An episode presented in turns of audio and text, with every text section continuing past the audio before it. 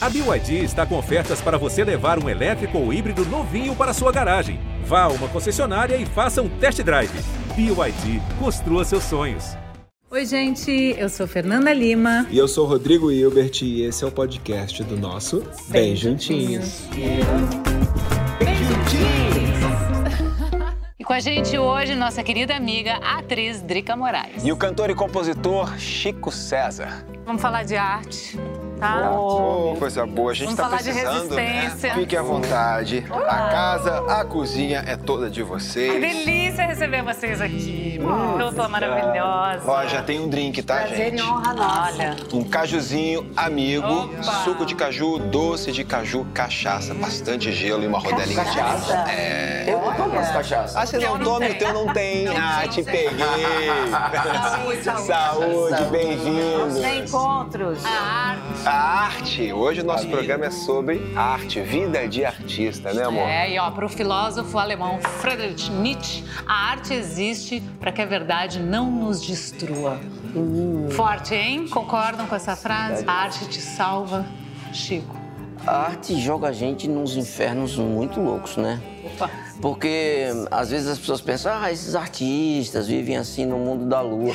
Não, a gente vive no mundo de Marte, às vezes é guerra, às vezes é, às vezes é terra mesmo, assim. É, não, não é tão fácil. Quanto parece. É. Ah, mas eu acho que é uma tarefa que a sociedade nos delega. Toda família tem o seu doidinho, né? É, só que não é, o, não é o doidinho, não é doidinho sozinho. A família é doida. Aham. A sociedade é doida. E nos delega aos artistas a tarefa da, da maluquice, da loucura, do sonho, da De ilusão, expressar, de botar pra fora essa loucura. do né? improvável. Então, a, a- e às vezes a gente consegue sobreviver disso, o que é um privilégio. Aí nessa hora eu penso, ai, que, que bom ser artista. É, você sabe que eu estava ouvindo um podcast hoje que chama Em Processo Criativo, do menino chamado Gustavo, e ele fala, ele chama os artistas dos os inconformados. Eu achei interessante, né? Você está falando do doidinho, ele fala dos inconformados, né? Porque também é, uma- é- é esse tipo de pessoa da família que sai para romper com algumas coisas, né? Você, por exemplo, é a única do, de, o quê? Sete irmãos? Sete irmãos, é, e não tinha ninguém artista na família, fora meu pai que é arqui- arquiteto e ensinou a tocar ali um piano e ajudava a desenhar. Mas é, eu acho que essa vontade de se insurgir de dentro de uma família, de uma ninhada de, de sete cachorrinhos, assim, e dizer: "Uau, uau, eu sou, Sou eu, diferente." eu sou diferente, eu lato, eu sei latir, eu, sei, eu sou selvagem. Mas, Drica, você lembra desse momento em que você se viu dessa maneira? Foi com quantos anos? hein? Foi com 12 no teatro na escola, no, no Andrews, que eu estava no Andrews. Miguel Falabella dava aula, e aí logo tinha o tablado também, pessoas indo pro tablado, e logo conheci minha galera de Henrique Dias, Suzy, Ribeiro, aí com- fizemos a Companhia dos Atores. E era muito assim, era como se a realidade não bastasse, assim, é como se essa realidade das coisas feitas como elas têm que ser não bastasse para dar conta de um monte de, de, de necessidade de transformação que estava por dentro e que só a arte ia é, é, é, f- dar o caminho para que aquilo fosse transformado mesmo. Mas alguma obra específica, alguma peça, alguma coisa que você te impactou de fato, assim, te marcou para todo sempre? Rock Horror Show com Marisa Monte no, no, no- eu consegui ver na o que eles escola. fizeram. Não, na escola. Marisa tinha 17 anos, Teresa Seiblitz, assim, as pessoas. Miguel dirigia. Foi um negócio, assim, arrebatador. Porque sempre tem, né, uma sensação. de Eu falei, eu quero estar ali, soltando a minha franga. E você, Chico, quando é que a arte te tocou profundamente, que você falou, hum, é isso? Olha, lá em casa nós também é, somos sete, e eu sou o sétimo, o mais novo. Ó, tá vendo? É, nasceu primeiro uma mulher, depois o meu único irmão homem, quatro mulheres e eu. Então, eu também sou quase uma mulher, porque o material que foi... eu, é, eu, eu falo lá em casa, eu falo, olha, eu, eu fui feito com o material de fazer mulheres, o que é um A privilégio. forma era feminina, né? Era, porque nasceram muitas mulheres lá em casa. E eu sou mais novo, fui muito queridinho. Meu pai queria ter um outro filho homem, minha mãe queria ter um outro filho homem, meu irmão queria ter um irmãozinho. Minhas irmãs brincavam, eu digo para minhas irmãs que eu era a Barbie preta delas. né? Ficavam. Então você foi muito desejado. Muito e muito amado. Mas eu via, por exemplo, o meu pai, que era um homem que trabalhava na roça, todo a partir de novembro até 6 de janeiro, ele brincando com os irmãos dele, é, de reizado. E eu via meu pai e os irmãos dele se pintando para fazer reis, rainhas, uma corte e tal. E eu ficava encantado, pensava, pô, esse é um, é um aspecto da vida que não, é, que não dá frutos assim, tipo é, espiga de milho, feijão, abóbora. É outro tipo de. Olha só. E, e o meu pai tinha isso. Ele, quando ia na feira, sábado, comprar farinha, não sei o quê, sempre trazia um folheto de cordel, né? Também junto com a feira. E quando eu já sabia ler, eu era o, o encarregado de ler para a família, apesar de ser o mais novo. E aí eu lia, todo mundo ficava prestando atenção ali, na luz da lamparina. Você sacava que você tinha ali alguma coisa? Eu percebi que aquele era o meu lugar no mundo. Era um... Desde cedo, então, né? Era que eu ia chamar a atenção, que as pessoas iam me amar por aquilo. A, a começava pela minha família. Então ali eu senti, puxa, tem um, uma magia nesse lugar que eu não sabia ainda que era arte. E com oito anos eu comecei a trabalhar numa loja de discos. Hum, aí a música entrou. E trabalhei dos oito aos quinze. Era loja de discos, de livros e também de foto. E aí eu pensei, puxa, eu quero é, é, disso que eu vou viver. Eu adorava. Agora, você sabe que, eu, ouvindo você falar, meu, meu primeiro contato com a música, né, foi através da minha família, que era toda extremamente musical. Minha é. avó era professora de violão, minha mãe tocava piano, acordeon, é, gaita de boca, minhas tias, todo mundo toca, to todos, não é que elas tocam um instrumento, tocam todos e bem. Então, eu começo como uma artista recalcada, porque eu nunca toquei nada, nunca, é. nunca consegui. Ela tenta, tentou. gente, ela tenta. Aí, quando eu fiquei mais velha, com 20 e poucos anos, eu fui num espetáculo em São Paulo da Pina Bausch. Hum. E aquilo mudou Tocou. toda a minha perspectiva de vida. Eu lembro, eu nunca vou me esquecer a sensação de ver aquele espetáculo e tudo que ele me, me sabe, me jogou na cara, assim, de, de beleza, de, de, de, de, de mistério. Foi muito marcante, assim, eu nunca me esqueci. Aquilo rompeu para mim, assim, uma, uma, sabe, uma noção de realidade, assim. É, eu acho que é isso, cria um novo mundo, Exato. dá uma nova perspectiva, dá um, abre caminho, abre um leque de possibilidades. Porque a gente cresce por espelhamento, né? Uhum. uhum. Eu te vejo criando alguma coisa, você canta mamá, eu falo, pô, esse cara tá cantando a minha vida. Uhum. E ele é feliz. Então, pô, olha, aqui, dá para eu também transformar alguma coisa, deslocar alguma Sim. coisa na minha vida e, através da ação, fazer alguma coisa Exato. legal. Isso é o poder da arte. Não, e às vezes você tá mal, é né? Você não tá se sentindo dentro. bem. Você vê uma imagem, você vê uma cor, você vê alguma, né? uma, uma letra, uma é. música, alguma coisa que muda o teu dia, né? Você fala, ah, precisava Esse lugar do subjetivo, eu acho que é o que a gente está precisando nesse momento, porque o mundo está concreto e árido e armado e, e, e falta e quando tem quando a gente está armado, eu digo armado no sentido de a gente tá travado. fica é, travado. Fechado. A gente não consegue fluidez, a gente não consegue o, o, o, a, o, o rio correndo, entendeu? A gente não consegue a sensação do do, do, da água correndo. E isso é, é muito importante. O amor, mas você foi buscar arte, né? Apresentando. É, a sua avó apresentava. Eu me né? acho uma fraude perto do, do, teatro, da música e tal. Eu falo, ah, eu sou só uma pessoa que fala, aqui, né? Você, Tenho aqui uma é. ferramenta de, né, de poder comunicar e trazer pessoas como mas vocês a, aqui. Mas a, mas a Fernanda falando isso, eu, eu, eu, eu, também eu tenho a mesma sensação. E eu acho que todo mundo tem uma sensação de que quando está num espetáculo desse, num lugar desse, com um show maravilhoso desse, a gente se coloca no lugar do artista em cima do palco. A gente se vê lá um ah, pouco. O palco é o lugar, assim, de música, é o lugar que eu tenho mais inveja. Se eu estivesse ali, como seria Essa se eu tivesse vivido? Foi feita para mim. Porque tu vê aquela emoção, tá tu vê aquele coração. Quando o coração do artista bate e faz o teu bater junto, nossa, é a coisa é. mais Forte, né? incrível. Fora quando a gente se apaixona, né? Pelo... Nossa Senhora. Principalmente o, o cantor tem isso, né? Das pessoas se apaixonarem, né? Ver um show e fica ali. O ator tem o personagem, que é uma carapaça, né? o músico, é o cantor é ele. É, né? mas isso que ela tava falando do, do Ai, que o... eu te amo! É. Aí Marcelo Genesi diz, diz o seguinte: ele, assim, não existe homem feio existe homem que ainda não gravou disco. Porque, qualquer, qualquer trepeça que sobe no palco, homens e mulheres ficam lá gritando: leve você pra casa, lava sua roupa, gostoso. Assina aqui. Ô Chico, se você tivesse que definir assim, o que é o artista? Ah, o artista é a criança que não se deixou é, aprisionar. Ah, que lindo. Nossa. Porque nós, o, nós brincamos, né? Eu acho que a arte em estado puro é a brincadeira. Acho que a, a sociedade ocidental é, rouba de nós essa infância. Nós, adultos, somos infâncias roubadas, né?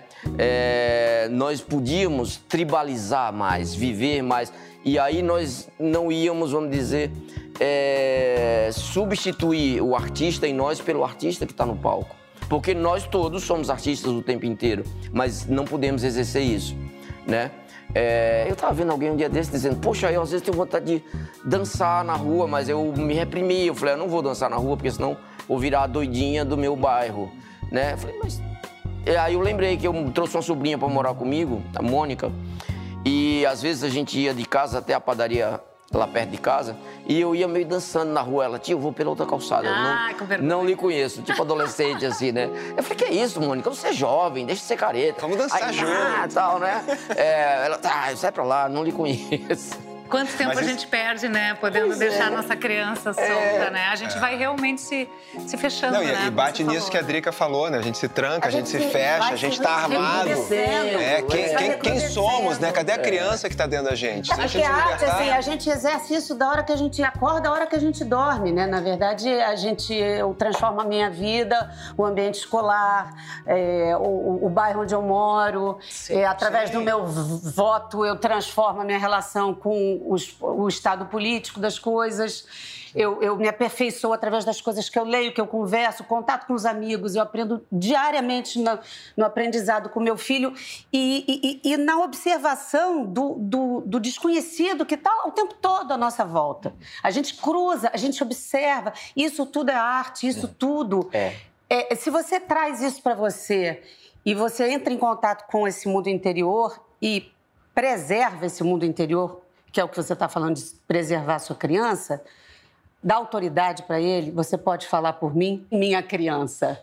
Mesmo eu sendo adulto, que eu te permito, É. aí, aí é lindo, né? É, e podem me chamar de maluquinho, E de, de doidinho, do que de quiser, que tá tudo Mas de certo. vagabundo não. eu tô, mas de vagabundo não, eu tô feliz. Gente, eu preciso falar da comida. Ai, fala. Tem, um- tem, tem uma entradinha que eu vou fazer Criamos pra vocês. Temos comida. Temos comida. A gente tem entrada, prato principal e sobremesa. A entradinha vai ser um chips de giló com um molhinho de missô delicioso. Vou fazer pra vocês, mas a gente pode continuar com o papo. Eu quero ver gosto de giló? Você Fernanda gosta? não gosta de giló. Eu nunca, eu nunca provei, pra falar a verdade. Eu já provei. Então é hoje. Mas é um desafio. É um desafio, É? né? Fica É um tranquilo. desafio. Fica É? tranquila que Você não gosta? vai- Não, eu costumo gostar de tudo. Eu também, gosto. Ver que tal. Qualquer coisa vai no molinho de missô. Puro, né? No dedo. Saudade é que nem giló, né? Não é? Adoro. Artista é bom por isso, né?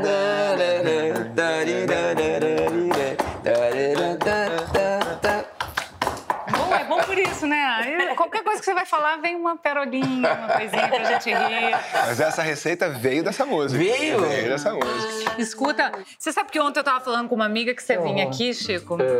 Eu falei, eu nunca tive com ele pessoalmente, sou super fã, tudo como ele tá. Daí ela disse, ah, ele. Porque ela, ela é uma pessoa da, da música, né? E ela disse, ele tá maravilhoso, porque além de ser o que ele já é, ele tá sempre em contato com a juventude, com os músicos que estão aparecendo, e ele se mistura, e ele faz trabalhos juntos. Eu fui dormir pensando nisso, assim, que é legal também isso, né? Da gente ter que é, tá sempre se reinventando, né? Não se acomodar com um sucesso, não se acomodar com uma história de sucesso, mas o que, que eu vou fazer agora para né, me, me reinventar, né? Com quem eu vou andar, me provocar, né? E é real isso? É real, Ah, é tá. real. Porque eu acho que às vezes a gente meio que conquista um lugar e aquele lugar que já foi libertador vira uma coraça. E aí você não quer sair dali porque é uma zona de segurança, né? Então eu presto muita atenção, né? É, Depois que eu fui gestor lá na Paraíba de cultura, aí eu voltei para São Paulo e eu fiquei muito atento ao- aos movimentos dos jovens. Fui para a Assembleia Legislativa de São Paulo quando eles ocuparam. Fui para as escolas quando o movimento secundarista ocupou as escolas. Fui tocar com eles. Que né? massa, hein? É, Que é. legal. E tenho parceiros mais jovens, assim, né? Gente do, do sei lá, que estudou na SP de teatro, né? É, gente do, do- do- da Escola Livre de Música de São Paulo. E aí você leva a tua vivência, a tua experiência, a tua presença e eles te trazem o quê? Eles mostram isso pra gente, que nada tá feito, nada tá pronto. Essa busca que a juventude tem né? E cada vez é, trazendo pautas identitárias e coisas assim, é que muitas vezes a nossa geração, a minha geração, por estar tá focada em outras coisas, atropelou e tal. Eu presto atenção. Uhum. Talvez isso me conecte com, a, com os jovens uhum. hoje. Uhum. Né? É o que você falou, não acaba, né? Não está pronto.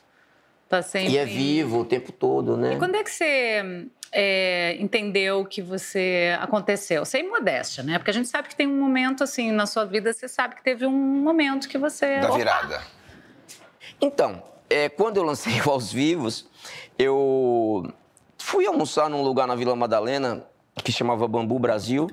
Tinha um cabeludinho varrendo a calçada. E eu vi assim escrito Maculelê quarta-feira, é, capoeira todo sábado à tarde, reggae quinta-feira.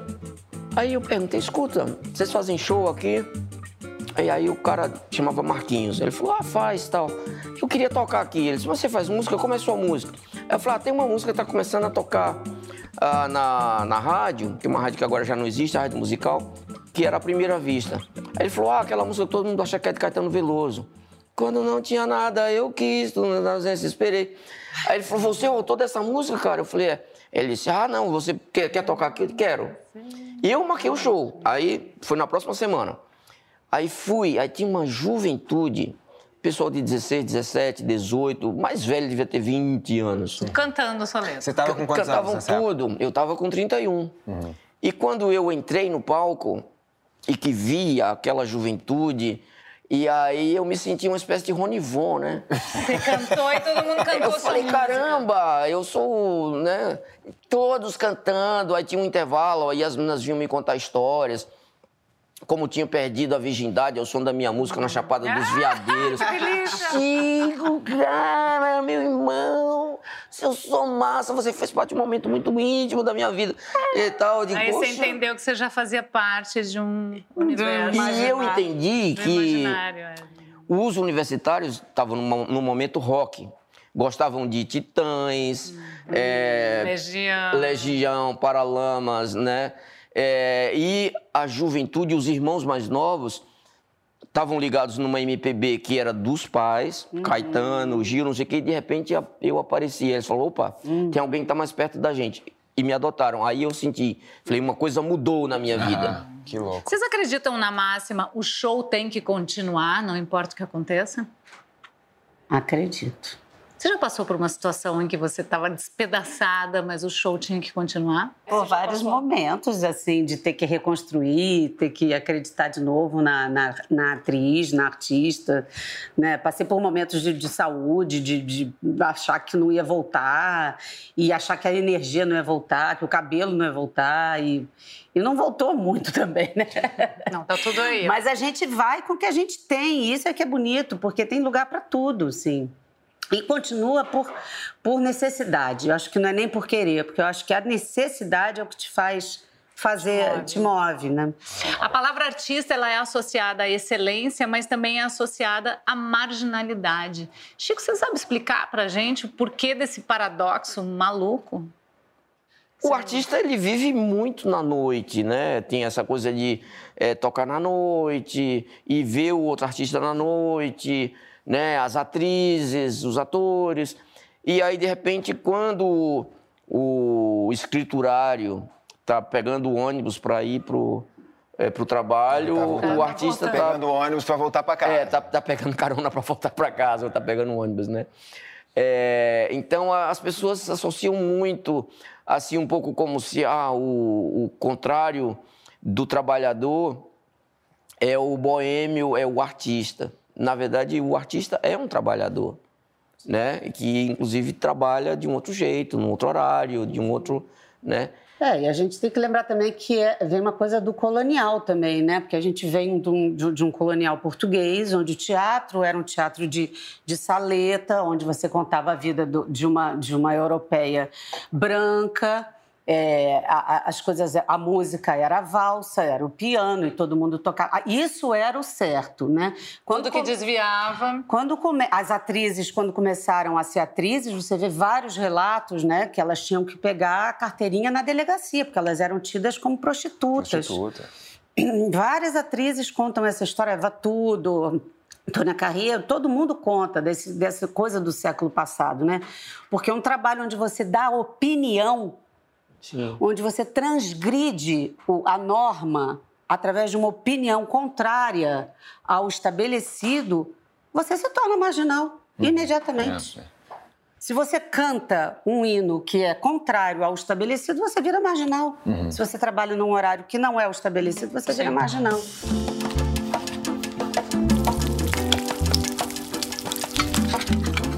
Muitas dessas pessoas que criticam os artistas, elas não param para pensar em como se beneficiam e já se beneficiaram da arte, né? Vocês podem ver, né? Durante a pandemia, por exemplo, os streamings bateram recorde, né? Porque grande parte das pessoas tinha as séries, os filmes, as músicas para se entreter, se distrair.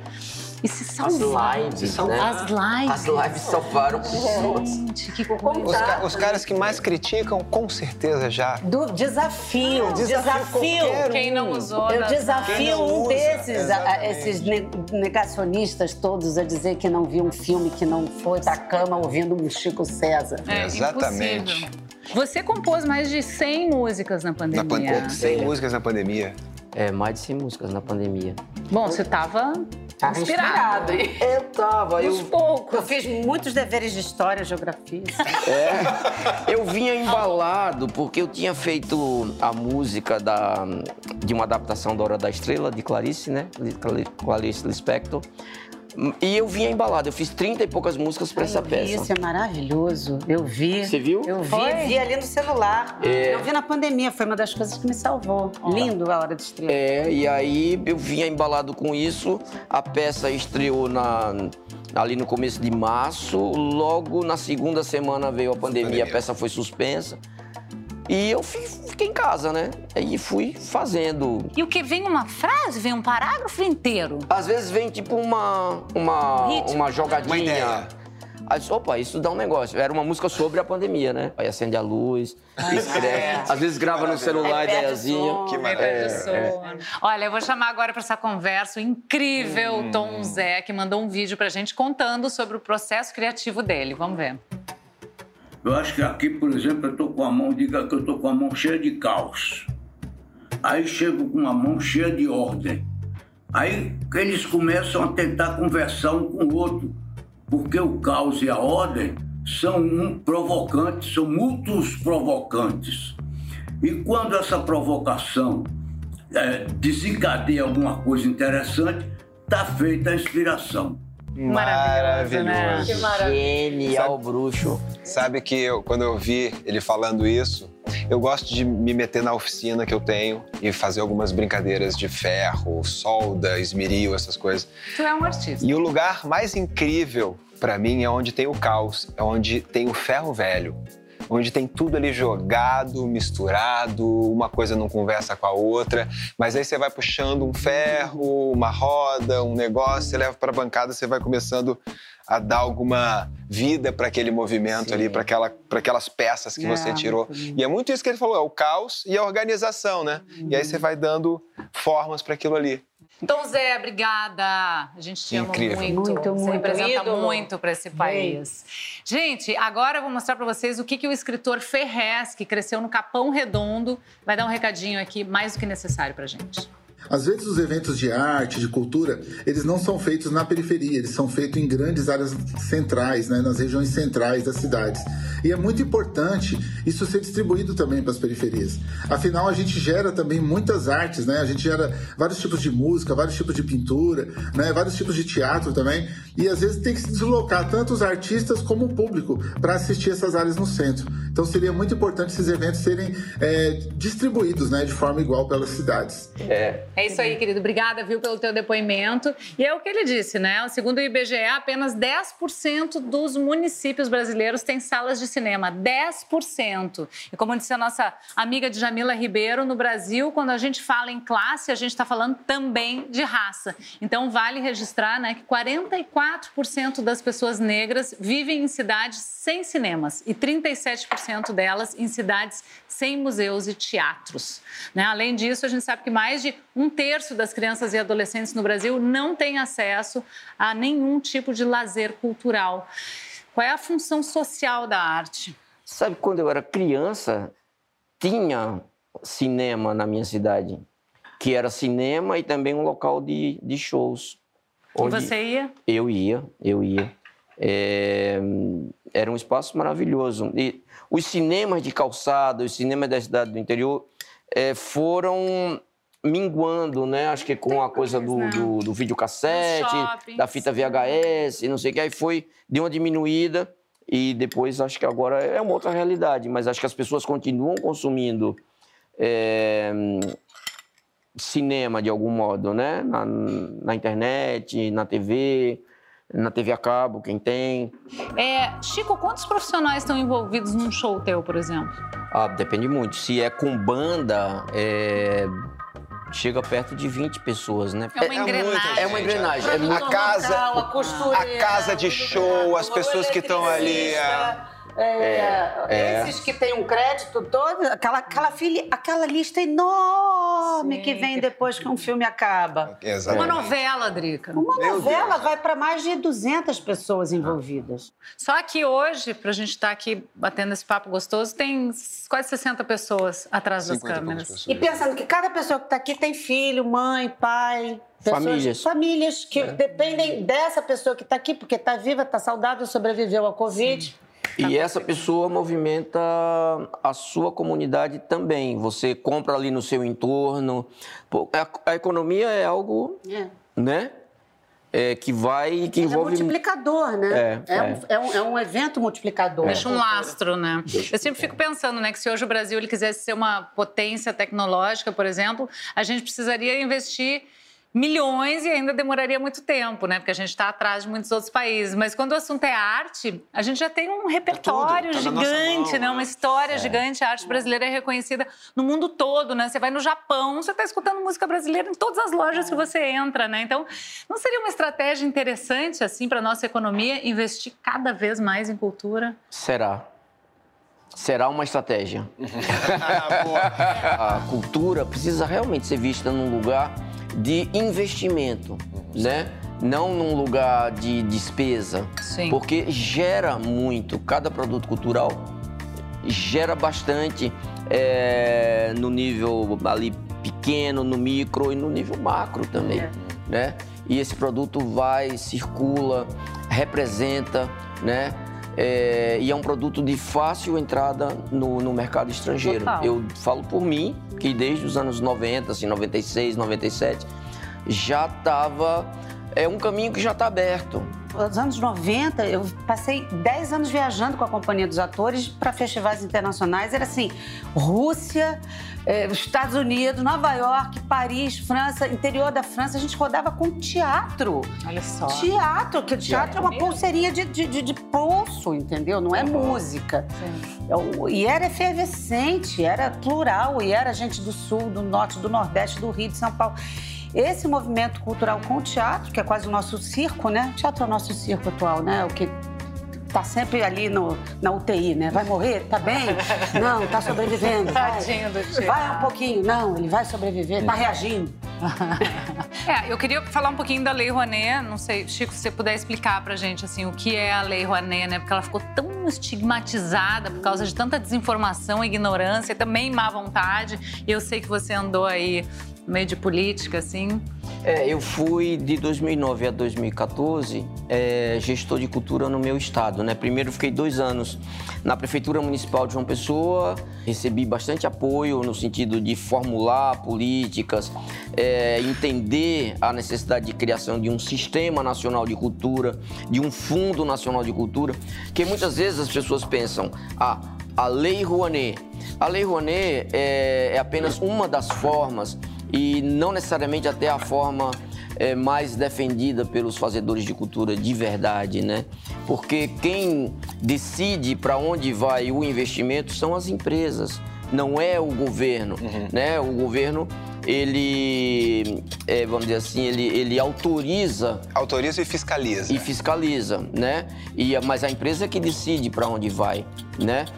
E, e, o que nós defendíamos como gestores, né, para além da existência da Lei Rouanet, é que se criasse um sistema nacional de cultura, um fundo nacional de cultura é, tão forte quanto a Lei Rouanet para que os gestores é, pudessem, eles também, é, investir em coisas em que normalmente a iniciativa privada não investe. Porque uma coisa é o, o, empresário, o departamento de marketing da empresa é, olhar e o projeto e ver que tem o nome de um artista conhecido, aí né? E aí ele falou, ah, tudo bem, eu vou, vou investir nesse aí. Mas outra coisa é um grupo da periferia de Belo Horizonte, de dança, claro, de música, claro, claro. né, do interior. E as pessoas precisam entender é, que não é uma, uma, uma. A Lei Rouanet não é uma coisa para dar dinheiro para artistas é para fomentar toda uma, uma rede, uma indústria e funciona. O mau uso da lei por um ou outro é, criou um conceito de que a lei não funciona no geral, mas não é verdade. Sim, a gente deveria estar tá pensando numa melhor gestão, não num desmonte, né? É, como que é o que está acontecendo agora, né? Sim. Porque a quantidade de artista que precisa desse incentivo para produzir e gerar emprego é enorme, né? A gente não está falando só de músico, artista plástico, escritor, a gente está falando de artesanato, culinária, arquitetura, resgate de danças folclóricas, o resgate da história da nossa cultura, é. né? Porque também um povo sem cultura é um povo é. sem memória. Gente, mas pensar que o MINC, que é o Ministério da Cultura, ele foi criado em 1985, em plena volta da ditadura plena volta da democracia. Em plena restituição, eu, desculpa, em plena restituição da democracia. Volta, que eu digo, Sim, retorno é. daquele lugar horroroso. Sim. Em 15 de março, estava lendo isso outro dia, 15 de março de 1985, foi criado o MINC. Porque antes era, era o MEC, era ligado à Educação e Cultura. Como é que isso acaba nesse governo? Rodrigo, agora você falou da ditadura. Vocês lembram da importância da arte nessa época? Ah, os festivais, né? A música de Edu Lobo, de Chico Buarque, o tropicalismo. Inclusive, a gente tem um vídeo aqui de Chico Buarque, nosso querido Chico Buarque, num trecho do documentário O Canto Livre de Nara Leão, do cineasta Renato Terra, em que ele fala sobre a censura durante a ditadura militar. Fala, Chico. É difícil, né? Porque, uh, imagina, a Nara deve ter passado por isso. Certamente passou. Porque ia cantar no lugar, à noite, vamos dizer, no Canecão, à tarde tinha que cantar para os sensores ali. Ficavam dois sujeitos ali assistindo, com papel na mão, para ver se o repertório que estava anunciado era o mesmo que ia ser cantado, se não havia nenhum contrabando e tal. A censura foi institucionalizada a partir do AI-5, censura prévia. Isso valeu para música, como valia para teatro, para cinema, para jornais, né? Nossa. Grande, imenso, querido Chico Buarque. O documentário na íntegra está no Globoplay, é maravilhoso. Você falou, você estava me dizendo que você chegou a pegar censura. Eu cheguei a pegar censor. É, é, 1982, 83, quando eu comecei a fazer teatro, os ensaios gerais, assim, ia o censor e anotava coisas não que acredito. não gostava. 1983, assim, já abertura política. E a gente tinha que fazer é, reformulações adaptações para poder a gente assim a turma de, de, adolescente falando de às vezes de uma coisa de sexo descoberta uhum. de, de alegria e tal e, e, era aquela pessoa que vinha e aí tinha que ter um outro ensaio uma outra revisão. Agora quando é que a arte é uma ferramenta de luta contra esse autoritarismo Acho que o tempo todo, né? Sempre. Eu acho que o tempo é, todo. Eu é. acho que é uma porta aberta. Você tem que escrever na sua parede todo dia. Vou lutar contra isso. Eu vou todo dia. Porque eu acho que assim, é, tem. Ai, dá muito trabalho pensar nisso. Ai, é mimimi. Uhum. Olha, eu vou te falar. Troque a sua culpa, o seu mal-estar pela responsabilidade. Seu incômodo, né? O seu incômodo pela responsabilidade de aprender mais sobre as coisas. Então, o artista em cima do muro. O artista é pode, um né? responsável pela responsável, retratação. Total. Ele é responsável direto, diário, contínuo, permanente dessa retratação. Não há saída, não há saída é. para isso. Por outro lado, acho que nós não podemos perder o lúdico. lúdico. A nossa capacidade de interpretar, é, levar. Sonhar. Sonhar. Exatamente, porque se a gente para, se a gente corta isso, o algoz já venceu, porque ele nos transformou num deles. O momento em que vivemos, a música que mais resgatou os sentimentos das pessoas foi o Sujeito de Sorte, do Belchior, né? Que ele escreveu em 1976. Então a gente vê os jovens aí cantando, né? Tenho sangrado demais, tenho chorado para cachorro. Ano passado eu morri, mas esse ano eu não morro. Isso fala muito da nossa atualidade, né? De tudo que a gente passou, né? De... A gente precisa. É é. resistir, sonhar, criar para a gente conseguir enxergar uma manhã, né? É. é. Chico, você escreveu recentemente né, o livro Versos Pornográficos. Como foi isso? Quando eu estava lá na, na gestão, lá na Paraíba, meus dias eram muito assim da gestão, burocrata, aquele que ia é, para o trabalho, pensava no trabalho, na gestão, e as noites eram muito solitárias. Aí nessa fase eu escrevi um livro para crianças que chama-se O Agente Laranja e a Maçã do Amor. É, e escrevi os versos pornográficos. Você sempre gostou de literatura erótica? Eu sempre gostei. Anais Nin, Zéfiro, né? Que é catecismo, assim, de gerações, né? Eu sempre gostei. Assim, acho que é um aspecto da... que às vezes é considerado menor né? Inclusive, por isso até que eu chamo de pornográfico e não erótico. Acho que o erótico é uma coisa assim, um pouco. busca uma sofisticaçãozinha, uma coisa ali meio. que não, acho que não tem a ver. Acho que o, a ida para o sexo, a, a, a entrega para essa coisa do corpo, ela deve ser é, sem essas etiquetas sociais, assim, que são coisas é, que prendem. E quando você vai para a arte, então aí que tem arte e sexo libera geral. Você já imaginou quantas pessoas transam ouvindo as suas músicas? Olha, de, desde as meninas que perderam a virgindade na Chapada dos Veadeiros ouvindo aos vivos pra cá. Não, que transam não sei, mas que casam, tem muitas pessoas que casam. Ai, que amor. É, com a primeira vista, pensar em você. É só pensar em você que muda o dia. Ah, é para viver em estado de poesia. Várias pessoas né? Himalaia e Meneu, esse homem não sou eu, olhos de contemplação ah, também, é, claro. É. A nossa diretora do programa casou com casou uma música Casou com a sua música, é. Essa aí. Está de poesia, será? Uhum. É. Olha, que legal. Mas deve rolar também um sexo ao som de Chico César. Total. Eu, eu mesmo não consigo de, de jeito nenhum. Rodrigo, e você? É, som, ao som de Chico César. É uma total. É. Na hora. Já, muito. É mesmo? Mas verdade, é ótimo. Eu fico constrangido. Ficou constrangido, fica, fica não. Não, aí, e, e, com música eu tenho muita dificuldade de qualquer coisa. A música me chama. Te chama. Aí eu arrumei uma namorada na pandemia e tal. E ela adora a música. Eu falei, não, tira a minha, por favor. Mas aí ela botou uma, uma, uma lista que tinha Tim Maia ao vivo. Aí estamos lá e tal. Aí de repente, Tim Maia dizendo, vai na guitarra, meu amigo Piau. Aí, porra, eu lembro de Piau, eu conheço. Amigos. Aí, porra, tira essa música.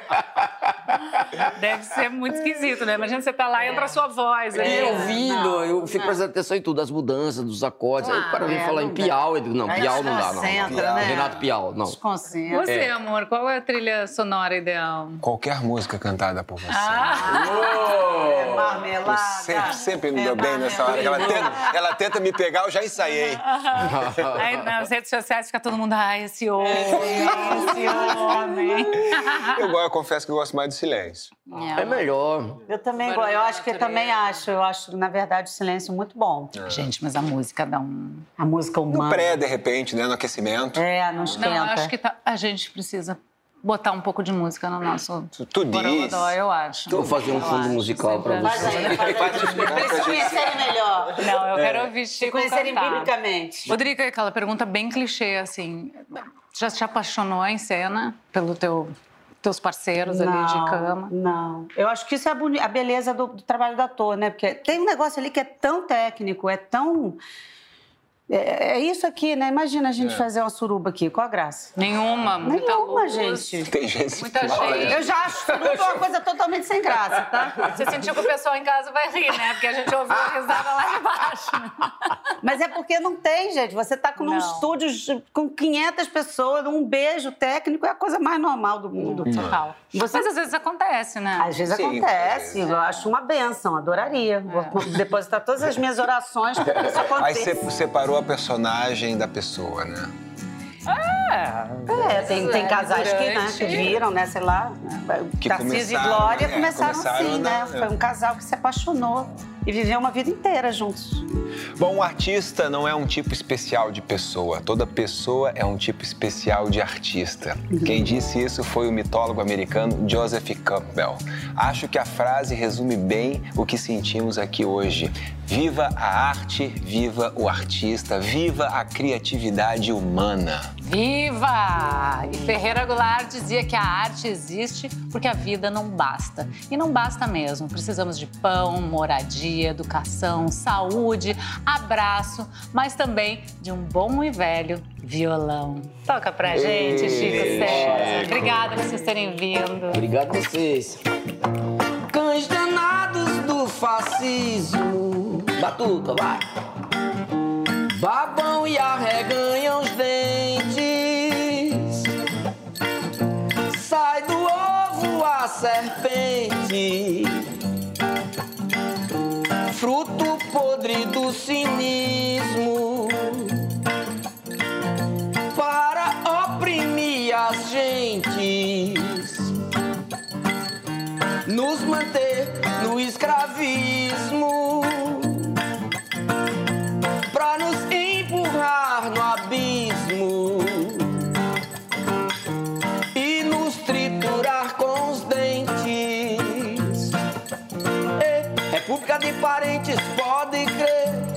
Nova Babilônia, eu e você somos só carne humana pra moer. E o amor não é pra nós. Mas nós temos a pedrada pra jogar, a bola incendiária